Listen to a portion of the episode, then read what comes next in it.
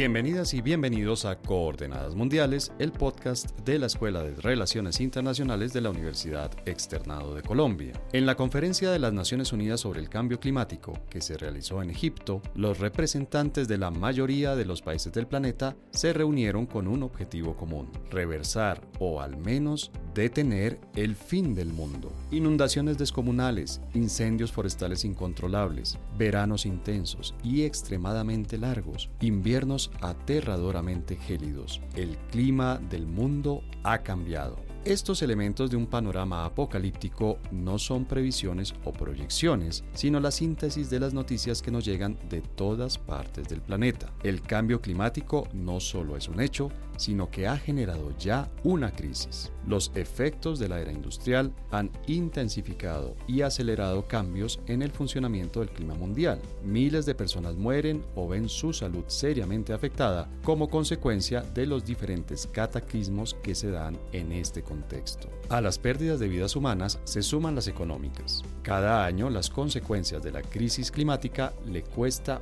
billones de dólares a los diferentes países del mundo. Aunque este problema no es nuevo, esta de hecho es la vigésimo séptima conferencia sobre el tema, ha habido cambios en la manera de entender el fenómeno, de atacar sus causas y de enfrentar sus consecuencias. Para entender la importancia de esta COP27, los temas que se trataron en ella, los principales actores y las posiciones que estos asumieron durante la cumbre, nos acompañan María Eugenia Rinaudo Manucci, coordinadora de sostenibilidad de la Universidad EAN, donde también ejerce como profesora y líder de la línea de investigación en soluciones basadas en la naturaleza y cambios transformativos del grupo Indevos, y Matías Franchini, quien es profesor asistente de Relaciones Internacionales en la Facultad de Estudios Internacionales, Políticos y Urbanos de la Universidad del Rosario en Bogotá y es originario de Argentina y doctor en Relaciones Internacionales de la Universidad de Brasilia. Bueno, pues eh, María Eugenia, Matías, gracias por estar aquí con nosotros en esta mañana fría bogotana pues que eso no es gran noticia, ¿no? Llevamos ya muchas mañanas frías y medios días y, tardes frías bogotanas, pero muchas, muchas gracias por estar aquí, María Eugenia. Gracias a ustedes por la invitación. Y a ti, Matías, también, pues gracias por, por acompañarnos en este episodio de Coordenadas Mundiales. Un gusto estar acá y también gracias por la invitación. Bueno, les propongo que entremos en materia. Estamos eh, en el marco de la COP27, hemos visto muchos anuncios que se han hecho en, torno al tema ambiental, en, en torno al tema de la crisis climática. ¿Qué tiene, María Eugenia, qué tiene de especial esta cumbre? Es, decir, estamos ya, creo que ya se ha rutinizado un poco esto de las cumbres. Cada año, cada no sé cuánto tiempo tenemos una cumbre, pero pareciera que de ahí no saliera nada nuevo. ¿Qué tiene de especial? ¿Hay algo que podamos rescatar de esta cumbre? Claro que sí, César. Mira, en principio yo quisiera iniciar diciendo que este desafío del cambio climático es un imperativo de la sociedad actual. Es decir, es un desafío que nos toca resolver en este periodo de tiempo, ya, ya mismo. Y para eso necesitamos de la voluntad, no solamente política, sino de los sectores económicos, de los ciudadanos, de las empresas, de las universidades, de todos. Entonces, dicho esto, las cumbres internacionales del clima, las COP o las conferencias de las partes, como se les llama también dentro de la Convención Marco de Naciones Unidas frente al Cambio Climático, son unos escenarios de negociación muy importantes porque nos pueden ayudar a definir o nos están ayudando incluso a definir la hoja de ruta o el camino que nosotros podemos marcar en materia de acción climática a nivel internacional a nivel internacional, ¿para qué? Para traducir esas metas globales a procesos domésticos, a procesos nacionales, territoriales, sectoriales, donde cada uno de, las, de los países, de las naciones, pues pueda obviamente profundizar su ambición climática en materia de adaptación, mitigación, etc. Yo considero personalmente que estas COP son necesarias y deben seguir siendo necesarias, quizás cambiando un poco ya la forma y el manejo, las dinámicas y los procesos que están dentro de estas negociaciones climáticas, porque como tú bien dices, países. Año tras año vemos cómo estas cumbres se desarrollan, pero quizás no se llegan a muchos acuerdos. El último hito, quizás más importante de todos, pues fue en la COP21 con el, ya la ratificación pues del Acuerdo de París, cuando todos los países, los 197 naciones, pues llegaron al acuerdo de construir este Acuerdo de París y ya entrar al proceso de implementación. Pero nos hemos tardado muchísimo en implementar ese acuerdo. Y algo que sí he notado mucho en esta COP27 es que los líderes del mundo, no solamente eh, ministros, presidentes, etcétera, sino activistas y líderes climáticos, jóvenes que están presentes ahora en Egipto, están haciendo un llamado de alerta súper notorio para que esas promesas, entre comillas, que se han eh, hecho a lo largo de estos años, pues se vean obviamente implementadas ¿no? en sus países, en los países de, de cada uno de estas, de estas líderes, presidentes, ministros, etcétera, para que obviamente se pueda conducir a esa gran transición global y territorial que necesitamos todos. Entonces, evidentemente llegamos a la COP27 con muchas expectativas, toca esperar todavía a ver qué termina de pasar. Hasta ahora el tema de los andamage, de financiamiento, son dos puntos súper importantes en la agenda y pues nos toca esperar unos días más a ver qué termina de pasar en las negociaciones. Matías, ¿tú compartes esta impresión que tiene María Eugenia? Es decir, estamos llegando a, a una COP27 en la que hay expectativas altas por lo que pueda suceder o de nuevo, digamos, eh, estamos frente a una cumbre más en la que se hacen anuncios y se hacen promesas y se, y se activan las alarmas de lo que está sucediendo en temas ambientales y climáticos, como ocurrió en la COP26, como ocurrió en la COP25, etcétera, etcétera, etcétera. Coincido con María Eugenia en la, digamos, la noción de que esta es una respuesta, o sea, el desafío del cambio climático es un desafío súper profundo que demanda la digamos, grandes niveles de cooperación de todos los actores involucrados en el sistema internacional, pero no solo eso, también esto básicamente lo que implica cambiar es la forma en la cual producimos y nos comportamos, consumimos. Esto es una transformación profunda de la economía, es una transformación profunda de la política. En ese marco, las negociaciones de cambio climático, que son básicamente negociaciones entre estados, nación, esto representa una parte de lo que significa el esfuerzo de la humanidad para lidiar con esta cuestión del cambio climático. Entonces, en ese sentido, creo que es interesante llamar la atención sobre esa cuestión, digamos, y no equiparar la, el desafío de la humanidad en relación a la cuestión del cambio climático solamente con las negociaciones. Esto es apenas una parte de todo esto. Entonces necesitamos transformaciones en, la forma en la que las empresas lidian por el, con, el problema, digamos, también transformaciones en el comportamiento individual, etcétera, etcétera, y esto a nivel de los niveles más globales hasta los niveles más locales. Dicho esto, yo francamente digamos, tengo menos expectativas en relación a lo que va a ser el producto de, de esta COP en Egipto. Esto ha sido un poco la lógica de las negociaciones internacionales de clima en los últimos años, donde hemos visto algunos avances, pero estos avances son en buena medida limitados y no están respondiendo a los desafíos materiales y objetivos fundamentales que tenemos. ¿Qué quiero decir con esto? Los últimos reportes de, digamos, si uno toma el reporte de, de emisiones de UNEP o de PENUMA, del Programa de Naciones Unidas sobre el Medio Ambiente, nos muestra que los las metas a las cuales se han comprometido los países en términos de reducción de emisiones, esto en el marco del Acuerdo de París de 2015, están muy lejos de cumplir con los objetivos que tenemos. Y no solamente esto, sino que, digamos, en, el proceso de revisión de estas metas que los países hicieron, digamos, hasta el año pasado, hasta la COP de Glasgow, el nivel de ambición aumentó muy poco. Entonces, sí, digamos, y la trayectoria es, sí, no elevamos los niveles de ambición de las metas que los países han propuesto, vamos a tener por lo menos un aumento de dos, entre 2,4 y 2,6 grados de temperatura para final de siglo en relación a la era preindustrial,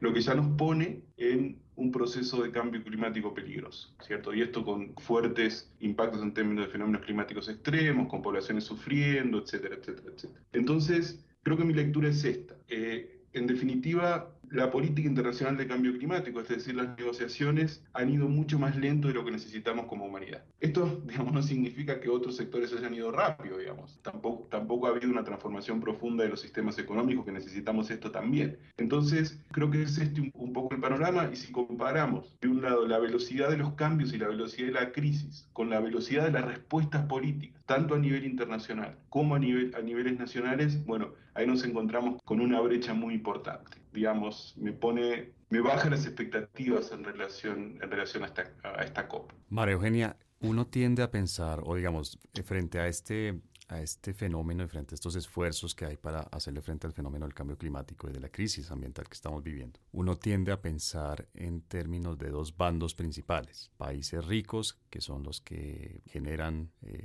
la contaminación y en el caso específico de, de, lo que estamos hablando hoy generan los gases de efecto invernadero, y países pobres que parecieran no tener mucho que hacer excepto tal vez conservar los recursos que tienen esa visión sigue siendo válida, mejor dicho, ha sido válida en algún momento, sigue siendo válida, o en realidad, digamos, el problema es mucho más complejo y en una cumbre como esta, esa, esa distinción de los diferentes actores que están allí debería hacerse de otra manera. Pues sí, claro. Eh, digamos que evidentemente cuando hablamos de cambio climático, o de hecho yo preferiría llamarlo ya crisis climática, porque en este momento ya nos encontramos en una crisis planetaria, pues que conecta inclusive, como, como dijo o, como ha ratificado muchas veces las Naciones Unidas, en una triple crisis, ¿no? La pérdida de biodiversidad, el aumento de las temperaturas asociadas pues al, al calentamiento, al cambio climático y la contaminación ambiental. Entonces, cuando unimos estas tres crisis o estos tres desafíos ya a nivel planetario con sus implicaciones, muchas veces irreversibles o, ingobernables eh, ya a nivel local o nacional, pues nos damos cuenta que uno, eh, nadie es exento a sufrir los efectos del cambio climático. Entonces yo, yo sí quisiera aclarar eso porque pueden ser países desarrollados o en vías de desarrollo, pero todos igual van a tener que afrontar estos desafíos asociados a la crisis climática. Evidentemente, los países desarrollados, los que tienen más, digamos, capacidad económica, más quizás fortaleza política, entre comillas, pueden afrontar mejor estas situaciones que los países en vías de desarrollo, donde evidentemente los niveles normalmente de desigualdad, de injusticia social, etcétera, son mucho más altos. Eh, vemos el caso, por ejemplo, de mm, los países de América Latina. Muchos de los países de América Latina, pues evidentemente son mucho más vulnerables a los efectos del cambio climático, por lo que ya mencionaba. Sin embargo, a pesar de esto, que soy más propensa a pensar o a, o a referirme al cambio climático en contexto de todos, porque es que acá todos tenemos una responsabilidad y una corresponsabilidad responsabilidad frente a este desafío todos, absolutamente todos deberíamos poner como de nuestro empeño, nuestros compromisos, como decía Matías, aumentar la ambición. Evidentemente las NDCs, las contribuciones nacionalmente determinadas son un instrumento vital para monitorear hacia dónde vamos, hacia dónde está planteada esa, esa hoja de ruta de acción climática a nivel internacional, pero no está dando frutos. El reciente, la reciente publicación en efecto de Adaptation Gap de la UNEP pues nos muestra que evidentemente hay una brecha gigantesca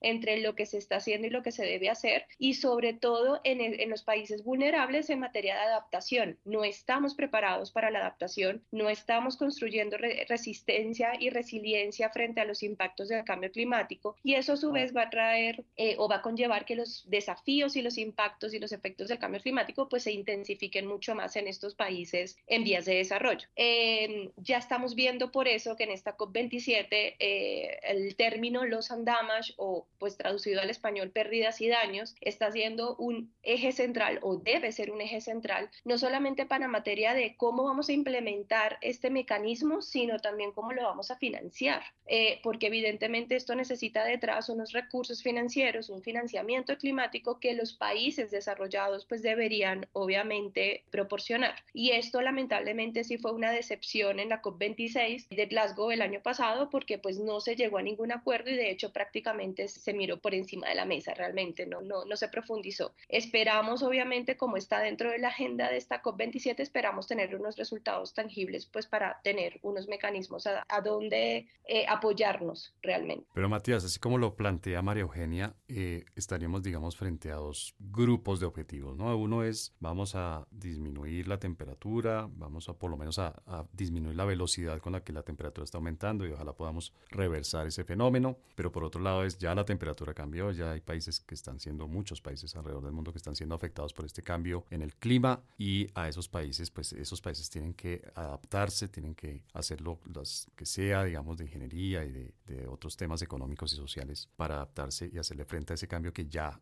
sucedió, que ya está sucediendo. Frente a lo primero, digamos, ha sido difícil, ha sido complicado, pues de, eso lo vemos cumbre tras, tras cumbre. Matías, con este planteamiento que nos hace María Eugenia, uno podría eh, agrupar los objetivos que se, que se plantean en una cumbre como esta COP27 en dos, en dos grandes eh, conjuntos. Un conjunto sería cómo evitamos que el clima siga cambiando, cómo desaceleramos, cómo frenamos, cómo reversamos el calentamiento global y de alguna manera eh, echamos para atrás esto que está sucediendo, estos cambios profundos que están sucediendo. Y por otro lado, pareciera haber el segundo objetivo, es que ya hay muchos países alrededor del mundo, si no todos, que están siendo afectados por los cambios que ya sucedieron. Es un hecho, cumplido. Frente a lo primero ha sido muy difícil ponerse de acuerdo, ha sido muy difícil que los países cumplan los acuerdos a los que se han llegado. Uno podría pensar, pero bueno, finalmente, ¿por qué los países ricos tienen que financiar el, esfuerzo de preparación para hacerle frente a este cambio climático? Porque estamos otra vez, digamos, poniendo, pasando un poco el, el, sombrero para hacer esta colecta mundial. ¿Por qué los países ricos tienen que financiar esto? Creo que es importante hacer una distinción conceptual que ayuda un poco, me parece, para, para ubicar esta discusión, también un poco en, en, referencia a lo que decía María Eugenia. Cuando uno piensa en cambio climático, piensa básicamente en dos dimensiones, que son diferentes, ¿cierto? Conectadas obviamente, pero diferentes. La primera es la dimensión de la mitigación, que implica reducir emisiones. Eso es, esto es atacar las causas del problema. Esto tiene que ver con deforestación, tiene que ver con emisión de, gases de efecto invernadero producto de eh, quema de combustibles fósiles, etcétera, etcétera. Y esto implica esfuerzos económicos y esfuerzos políticos fuertes. la otra dimensión del cambio climático es la adaptación, es decir, cómo las sociedades lidian con las consecuencias del cambio climático. Y acá tiene que ver con mecanismos de alerta temprano, tiene que ver con este, no sé, establecer mecanismos para que las ciudades sean menos, o sea, más, sean más resilientes a inundaciones, huracanes, etcétera, etcétera. Entonces, y estas dos discusiones vienen formando parte de las negociaciones en, en, la, en Naciones Unidas sobre cambio climático desde inicio de la década 90, cuando se consolida la, la, la Convención de Clima. ¿Cuál es el punto? En términos de mitigación, históricamente, la definición política ha sido que los países desarrollados, por el hecho de haber contribuido más a la emisión de gases de efecto invernadero en la atmósfera, esto es, haber sido los productores del problema, llamémosle, tienen que de alguna forma hacer el esfuerzo de reducción de emisiones primero. Y también por el hecho de que tienen mayores condiciones en términos de capital humano y capital tecnológico para hacer la transición al bajo carbono. Esto se consolida, digamos, o se expresa en un principio súper importante en la Convención de Clima, que es el, principio de responsabilidades comunes pero diferenciadas. ¿Cuál es la lógica acá? La responsabilidad para lidiar con el cambio climático es común en la medida en que estamos todos en el mismo barco, por llamarlo de alguna forma, que es el planeta Tierra, pero está claro que hay responsabilidades diferentes. No es lo mismo la responsabilidad histórica que tiene Estados Unidos que la que tiene Colombia en la producción del problema. Y esto es una cuestión de justicia fundamental. Y es por esto que, digamos, desde el inicio de las conversaciones o de las negociaciones, la lógica ha sido los países industrializados tienen que hacer el esfuerzo mayor en términos de reducción de emisiones, pero también en términos de transferencia de tecnología y en términos de, y en términos de financiamiento. Esto, sin embargo, ha empezado a cambiar en los últimos 15 años, digámosle. ¿Por qué? Porque hoy el principal emisor de gases de efecto invernadero no es ni Estados Unidos ni Europa, sino que es China y progresivamente las grandes economías emergentes como la India, como Indonesia, como Brasil incluso, se convierten en los principales emisores de gases de efecto invernadero. Este se convierte en los principales generadores del problema. Esto implica que si esos países no son incorporados al esfuerzo de mitigación, básicamente para final de siglo nos estaremos derritiendo. Es un poco esta la. Entonces, en ese marco es donde en, la, en 2010 en 2009, perdón, y después en, el Acuerdo de París en 2015, se produce esta, este cambio en el cual hay un nuevo consenso sobre el principio de responsabilidades comunes, pero diferenciadas, donde la responsabilidad es, es, de todos, de todos los estados, y todos los estados tienen que hacer su esfuerzo. Obviamente que de forma diferente dependiendo sobre todo de su nivel de renta. Digamos, uno no le puede pedir a Haití que haga un esfuerzo de transición muy grande porque tiene condiciones de PBI per cápita, condiciones de infraestructura y desarrollo que no le permiten hacer ese esfuerzo. Ahora, uno sí puede pedirle ese esfuerzo a Estados Unidos, a la Unión Europea, pero también incluso a China, porque es fundamental que China haga este esfuerzo en la medida que es más o menos un cuarto de las emisiones globales. La otra discusión conectada con esto tiene que ver con la adaptación digamos, hay también una responsabilidad política y una responsabilidad moral aceptada por los países, digamos, ricos, de que tienen que ayudar a aquellas poblaciones, a aquellas sociedades que son más vulnerables a los impactos del cambio climático, en la mayoría son países en desarrollo y países pobres, para lidiar con estas consecuencias. Y ahí viene toda esta discusión que María Eugenia hace referencia sobre loss and damage o pérdidas y daños, es decir, cómo la comunidad internacional ayuda a los sectores más vulnerables o que sufren más los extremos climáticos, por ejemplo. Pero el punto es, y con esto cierro la idea, ha habido una, una transformación desde una visión inicial en la década del 90, en la década del 2000, muy rígida, de división entre países desarrollados y países de desarrollo, a una, eh, una visión un poco, más, eh, un poco más amplia y con divisiones no tan rígidas. Obviamente que esto es un camino y, y todavía, digamos, hay e, esta referencia tiene impacto en algunos sectores. Pero el punto fundamental es, hoy China es el principal emisor de gases de efecto invernadero y China no es un país desarrollado. Entonces esto ya cambia toda la lógica de la política internacional de cambio climático. Este podcast es patrocinado por la Maestría en Asuntos Internacionales, un programa de tres semestres dirigido a personas interesadas en entender el mundo para actuar en él y transformarlo. Inscripciones abiertas. Más información en posgradosmai.uexternado.edu.co. Bueno, María Eugenia, en nuestro primer segmento de este episodio, pues hicimos un, eh, un recuento, digamos, de lo que se puede esperar de esta cumbre, COP27, cuáles son los temas principales. Junto con Matías hicimos también, contigo con Matías hicimos una especie de mapeo de cuáles son los actores y cuáles son las preocupaciones y qué se le pide a cada tipo de actor y de alguna manera también qué podríamos esperar que suceda. En esta segunda parte eh, los invito a que nos concentremos en América Latina.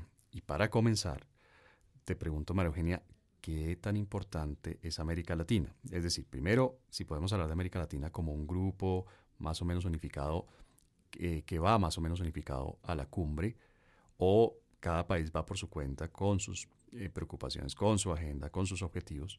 Y segundo, como grupo, por qué tan importante es América Latina en este tema. Digamos que en términos ya de negociación climática, América Latina en los últimos años pues ha ido a negociar estas COP, a estas cumbres internacionales del clima, en cierta forma de manera distanciada, pero acercándose a algunos puntos neutrales. Es decir, AILAC, por ejemplo, que es uno de los grupos de negociación, uno de los bloques de negociación más fuertes de América Latina, que reúne a países básicamente de la región con unos propósitos muy claros en materia sobre todo de adaptación, también algo de mitigación, por supuesto, pero hace más énfasis en temas de adaptación y financiamiento. Ha sido uno de los pioneros en América Latina, pues en negociar dentro de estas COP eh, procesos que de alguna u otra manera han hecho que los países de la región pues estén un poco mejor en términos de ambición climática. Sin embargo, comparto también lo que Matías decía hace un rato, y es que todavía evidentemente, a pesar de, digamos, estos bloques de negociación propositivos, por así decirlo, en América Latina, pues sigue habiendo unas falencias muy grandes entre los países de América Latina. En esta COP27 y con los cambios de gobierno que han habido en varios países de América Latina, pues principalmente Brasil, Colombia, Chile, de alguna otra manera se está repensando estos bloques de negociación. Hemos escuchado, por ejemplo, a la ministra Susana Muhammad de, Colombia, la ministra de Ambiente, eh, hablar de un solo bloque de negociación para América Latina. Esto, digamos, es un proceso, esto no es de la noche a la mañana, esto no se va a dar inclusive en esta COP27. Muy seguramente ya para la próxima COP, que será en Dubái, la COP28 el próximo año, seguramente ya América Latina habrá formalizado, por así decirlo, más esta unión o no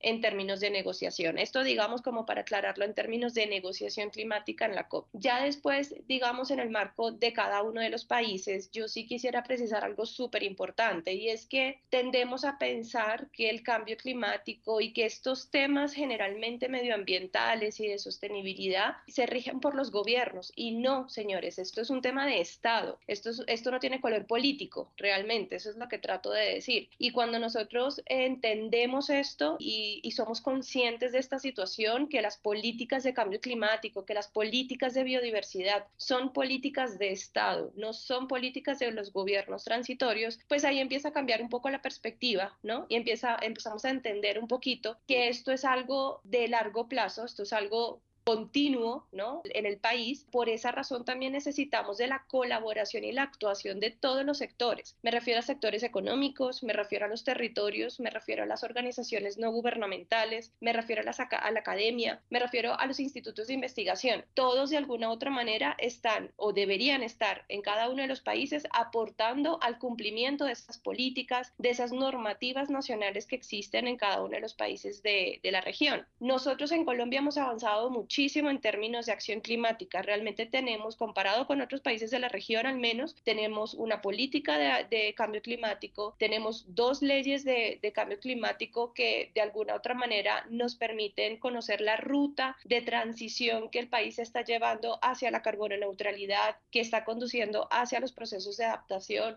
El sector privado de Colombia, a través del liderazgo de la ANDI, ha formalizado muchísimos procesos de transición energética. Eh, de, transición socioecológica también hacia la acción climática, que también es importante considerar porque cada vez más las empresas privadas se están uniendo pues frente a esto. Y ni digamos de los institutos de investigación y las academias o la academia, las universidades. Finalmente cada uno de nosotros está aportando a esa transición. Por ejemplo, yo puedo decir hoy en este momento que con muchísimo orgullo desde la Universidad de AN, nosotros somos la primera universidad de Bogotá en ser carbono neutral. Conseguimos esa certificación del ICONTEC de carbono neutralidad el año pasado porque nos comprometimos con la acción climática, nos comprometimos con la transición energética y es, es un proceso vivo, es un proceso de constante cambio y evolución, pero así como nosotros pudimos, evidentemente muchas otras universidades de Bogotá y del país pues están conduciendo esos cambios, ni digamos las empresas privadas, ¿no? Por supuesto. Entonces lo que trato de decir es que de alguna otra manera la región es importante en términos de cambio climático, en términos de acción climática, está dando su aporte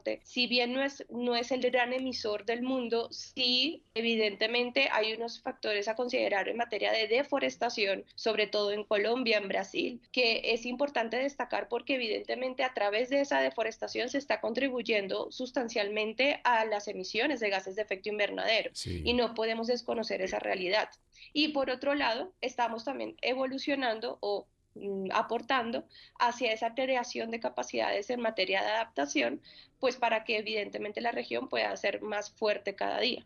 Pues entiendo lo que dices, María Eugenia, pero Matías te pregunto, digamos, eh, frente a la dimensión de lo que está sucediendo, ¿no? Que es un fenómeno, es un fenómeno literalmente planetario, o sea, es de una dimensión descomunal. Estos, eh, y bueno, me queda claro, obviamente ustedes dos lo han dicho varias veces a lo largo de este episodio, todos los aportes son necesarios, las acciones individuales cuentan, pero realmente es significativo, más allá de lo simbólico, este tipo de iniciativas que se hacen desde América Latina. ¿Cuál es realmente el peso específico que tiene América Latina en este tema? ¿Qué es lo que lleva América Latina a la mesa en la COP27 dice, bueno, aquí estamos y somos jugadores importantes, si es que lo tiene o simplemente somos unos jugadores marginales dentro de lo que está sucediendo y realmente el mango de esta sartén lo tienen los países industrializados o en vías de industrialización acelerada como China e India. Primero, digamos, como creo que un, punto, inicial como para entender cuál es el lugar de América Latina en, la gobernanza del cambio climático, en la política internacional del cambio climático, eh, es mostrar que América Latina representa algo así como 8% de las emisiones globales, ¿cierto? En ese sentido, es un tercio, América Latina entera es un tercio de lo que es China en términos de producción del problema en términos anuales, digo, en términos de cambio climático. Entonces, en este sentido, es, es un emisor, eh, no está entre los la región no está entre los principales emisores. Eso obviamente que hace con que los esfuerzos que, que América Latina haga tienen impactos menores en términos de la concentración de gases de efecto invernadero a nivel, a nivel global. Y ahí América Latina es una región súper heterogénea, digamos. Si uno piensa, digamos, la mitad de las, de las emisiones de gases de efecto invernadero de América Latina vienen de Brasil y México. Y Brasil solo es un tercio de las emisiones de América Latina. Y Brasil sí ha sido históricamente un negociador muy importante en el ámbito, en el ámbito de la Convención de Clima. Eso por un lado. En términos de, y bien lo decía, bien lo decía María Eugenia, históricamente América Latina se ha comportado como un continente fragmentado cuando va a las negociaciones de cambio. Entonces, de un lado, más recientemente uno puede pensar en los países de ILAC, como Perú, Colombia, Chile, han tenido una posición más decir, bueno, somos países en desarrollo, pero queremos hacer nuestro esfuerzo en términos de reducción de emisiones, en términos de mitigación. De otro lado, hemos tenido los países de ALBA que dicen básicamente, esto es un problema de, del mundo desarrollado, es un problema del capitalismo, no cuenten con nuestra participación para reducir emisiones. Por otro lado, México ha negociado con, se llama el Grupo de Integridad Ambiental, donde están Corea del Sur, Suiza, este, Liechtenstein y Mónaco, que tiene mucho que ver, digamos, con lo que es la México como, como un país latinoamericano. Entonces, uno ha encontrado eso en América Latina en términos de fragmentación de posiciones de negociación. Y esto se produjo incluso cuando América Latina tuvo su primer ola, su primer marea rosa, digamos, en la década del 2000, donde había muchos gobiernos con un, digamos, con una posición más de izquierda o de centro izquierda, pero aún en ese marco no hubo capacidad de establecer mecanismos de negociación conjuntos en el ámbito de la convención. Entonces, la pregunta es, bueno, esta nueva ola o esta nueva marea rosa en América Latina, con la elección de Petro, con la elección de Boric en Chile, con la elección, con la elección de Lula, si esto va a generar alguna unificación de las posiciones dentro de la convención. Creo que, como decía María Eugenia, hay que esperar para ver. Yo tengo mis dudas en relación a esto. ¿Por qué? Porque las posiciones de los países de América Latina, aún de estos nuevos gobiernos que tienen una posición ambiental más fuerte, es bastante heterogéneo de un lado, uno, puede, no sé, uno podría agrupar de un lado a Boric y a Petro, ¿no? como aquellos que tienen un discurso y una preocupación ambiental más central, independientemente después de cómo esto pueda llevarse a la práctica. Pero en el discurso esto es un eje central, tanto en la parte de protección de bosques cuanto en la parte de transición energética. Del otro lado, tenemos también países como Argentina, países como México, eh, Venezuela, donde la preocupación ambiental es mínima. Digamos, si hay una inversión en combustibles fósiles y no hay una protección fuerte de los bosques. Y en el medio uno puede encontrar quizás a Lula, que va a tener una posición muy fuerte en términos de protección de la Amazonia, pero no va a tener una posición tan fuerte en términos de transición energética, particularmente de abandono de los combustibles fósiles. Entonces, estas bases del proyecto de país de cada uno de estos diferentes estados latinoamericanos, estas diferencias me parece que van a ser más difíciles, más difícil la producción de una, de una posición única. Sin embargo, este, me parece que hay un elemento importantísimo y de profundo optimismo para el futuro de la región que tiene que ver con la Amazonia. La Amazonia es un bioma importantísimo para la estabilidad del clima global, para la estabilidad del clima, para la estabilidad del clima regional y vamos a tener a partir de enero de 2023 la convergencia de Petro y Lula, digamos dos presidentes que han declarado que les interesa la protección de la Amazonia de forma fundamental y ahí uno puede ver, bueno, a Maduro, digamos, formando parte de este proceso, como ya, digamos, pasó en esta COP, y probablemente a países como Perú o como Bolivia menos comprometidos, en el caso de Perú con algunos problemas serios de gobernabilidad, pero también incorporados a este proceso de protección del Amazonas. Y esto es muy importante, y acá la, elección de Lula es fundamental, ¿por qué? Porque Brasil tiene, y particularmente Lula, durante su, su, presidencia, particularmente la segunda, fue capaz de reducir drásticamente los niveles de deforestación del Amazonas. ¿no? Entre, entre 2004 y, 2009, los, digamos, bajó muchísimo la, la, la deforestación. Entonces, y acá entonces Brasil aporta su capital simbólico Brasil aporta su liderazgo y, y su know-how de cómo controlar la deforestación amazónica. Entonces creo que acá hay un elemento importante para hacer hincapié que puede ser muy importante para el, lugar de América Latina en la gobernanza del cambio climático. María Eugenia Matías nos plantea varios elementos en, torno, digamos, a este tema de la, de la posición y de la dinámica regional de América Latina en estas cumbres. Por un lado, una fragmentación que lleva a que haya una dispersión de temas, de esfuerzos, y por otro lado, también nos plantea un tema de liderazgo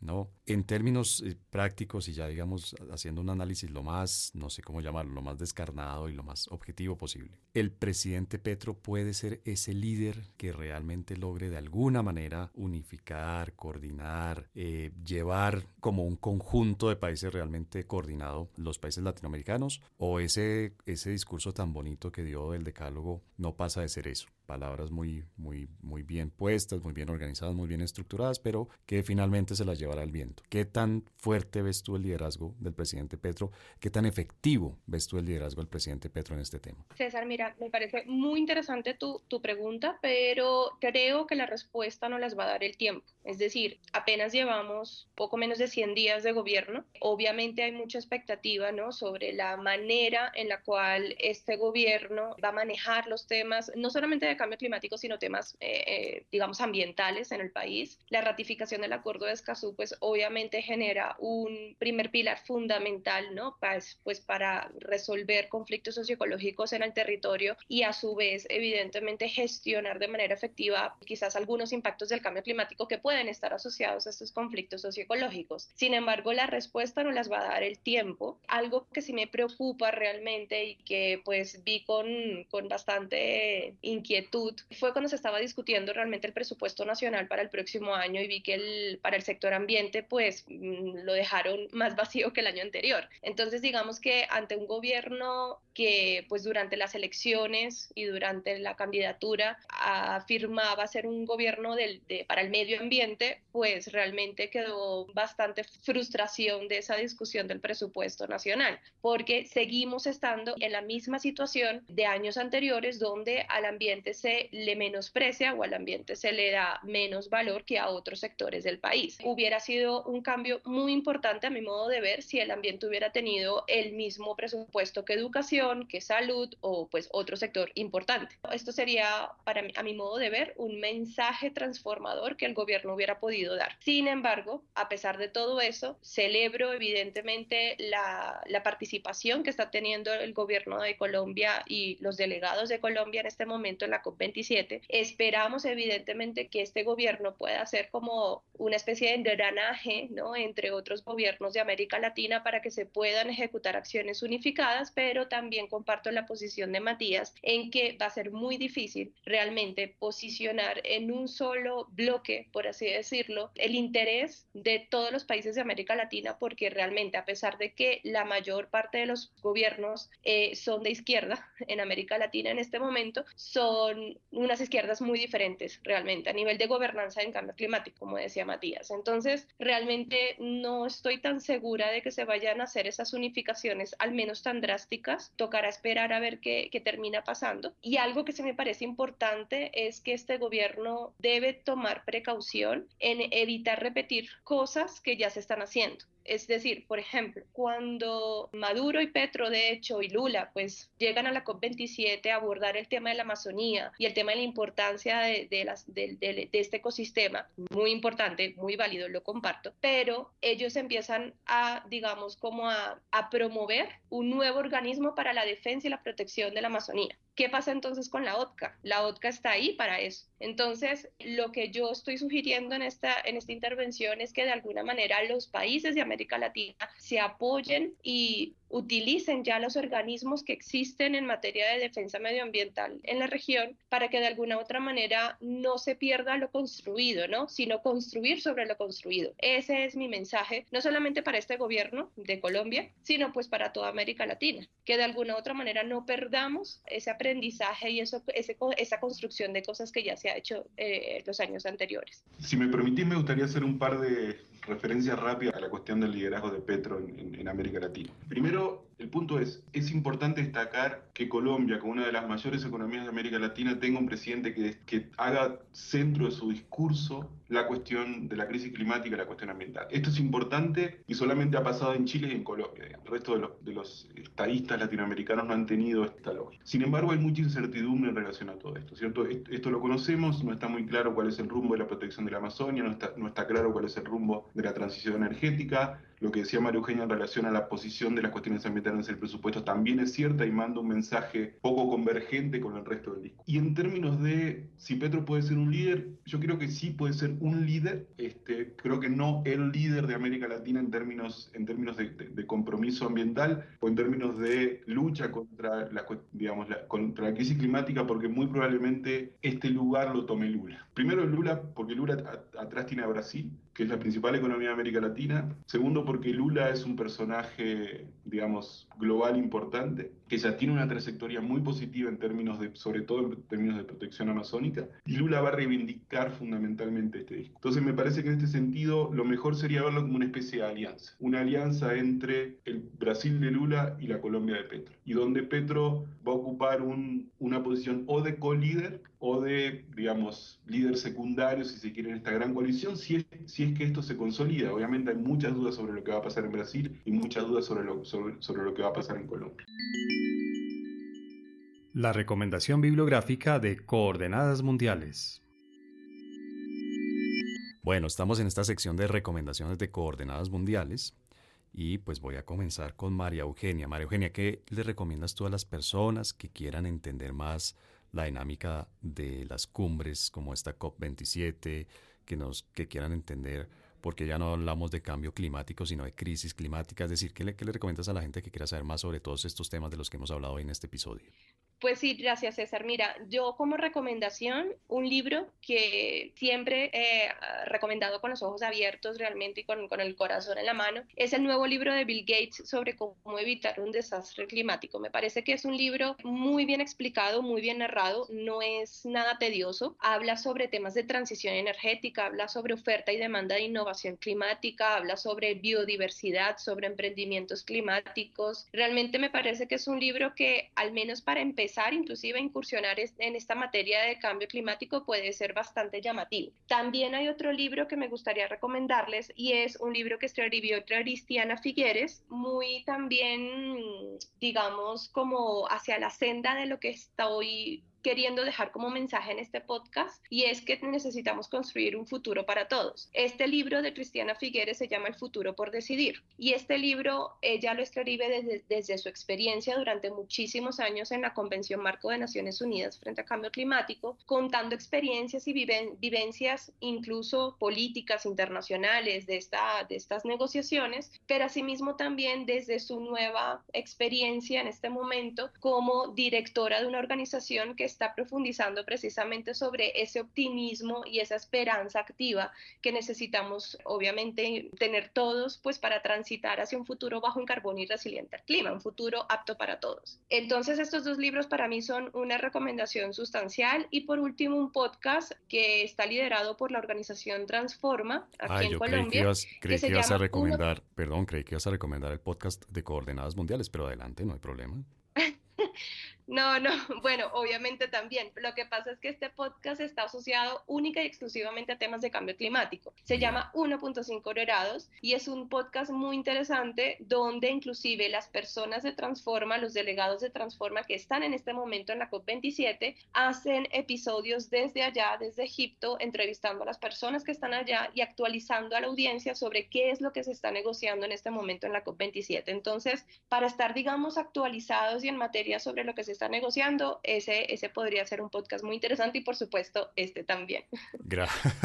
gracias por lo que nos toca. No, muy interesantes y muchas gracias por tus recomendaciones. Hay que, hay que oír ese podcast de 1.5 grados y obviamente hay que darle una leída concienzuda a ese par de libros que nos recomiendas. Bueno, Matías, ¿cuál sería tu recomendación para la gente que quiere entender mejor todo lo que está pasando con las cumbres de clima, con el cambio climático, con la crisis climática? Haría primero una recomendación como más general y es un llamado para que las personas, cualquiera, cualquiera ellas sean, se preocupen por las cuestiones ambientales y la cuestión de cambio climático como elemento central para entender no solamente el mundo, que puede ser muy abstracto, sino la vida de cada uno y cada una de nosotros. Digamos, la, crisis climática nos va a afectar permanentemente y, digamos, y sistemáticamente en, nuestra vida personal, en nuestra vida comunitaria, de ciudad, de Estado y de comunidad internacional. Este es el primer punto. Y asociado con esto, mi recomendación sería la plataforma Nazca de Acción Climática, que es una plataforma de las Naciones Unidas, este, donde lo que hace es básicamente consolidar una serie de iniciativas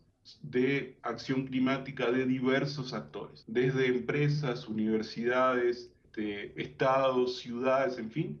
Entonces, creo que es interesante para ir explorando qué es lo que se está haciendo en el mundo en relación a estas cuestiones, pero también manda el mensaje de que esto no es un problema que va a ser solucionado por la política internacional, es decir, por interacción de los estados, sino que, que necesita un compromiso profundo de cada uno y cada una de nosotros en, sus diferentes, en los diferentes aspectos en los, cuales, en los cuales actuamos. Así que sería básicamente eso. Muchas gracias por tus recomendaciones.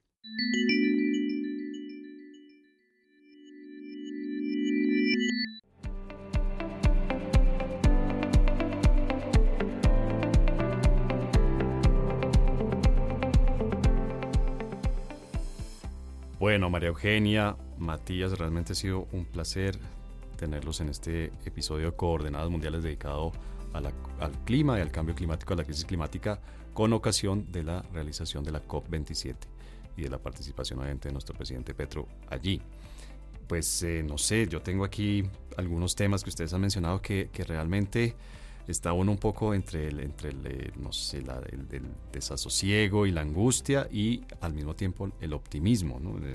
Por ejemplo, María Eugenia pedía que hubiera políticas de Estado y no de gobierno. Eh, ustedes dos hablaban de coordinación de los países latinoamericanos para llegar a una posición unificada. Bueno, hay una cantidad de, La lista de deseos es larga y es una lista de deseos que ojalá se cumpla porque pues obviamente de eso depende en buena medida nuestro futuro como especie y el futuro del planeta como lo conocemos. Pero por ahora pues eh, les agradezco mucho María Eugenia, muchas gracias por estar aquí con nosotros. No, a ti César, mil gracias y éxitos de verdad. Muchas gracias por la invitación y pues esperamos encontrarnos de nuevo para hablar de los resultados entonces de la COP27. Pero por supuesto que sí, esas ofertas aquí en Coordenadas Mundiales nos las tomamos muy en serio. Ya quedaste matriculada, María Eugenia. Muchas gracias por tu ofrecimiento. Y a ti, Matías, muchas gracias por habernos acompañado también y habernos ayudado a entender este, estas mecánicas de, de la COP27 y los temas y los actores y todo lo demás que estuvimos hablando contigo y con María Eugenia. Gracias, César. También ha sido un gusto participar. Muchísimas gracias por la invitación. Eh, en fin, ha sido una conversación muy fructífera donde uno siempre en estas cuestiones oscila entre el optimismo y el pesimismo, pero en fin, es una lucha que tenemos que dar de cualquier manera. Bueno, y es la realidad que nos tocó vivir. Muchas gracias y nos oímos en el próximo episodio. Y perdón, y siempre, casi siempre se me olvida, esta vez lo recordé. Muchas gracias a nuestros técnicos, don Ancísar y don Javier, que son en buena medida los que hacen posible este podcast y por supuesto a nuestro productor Rafael Piñeros. Muchas gracias a todo el equipo de Coordenadas Mundiales.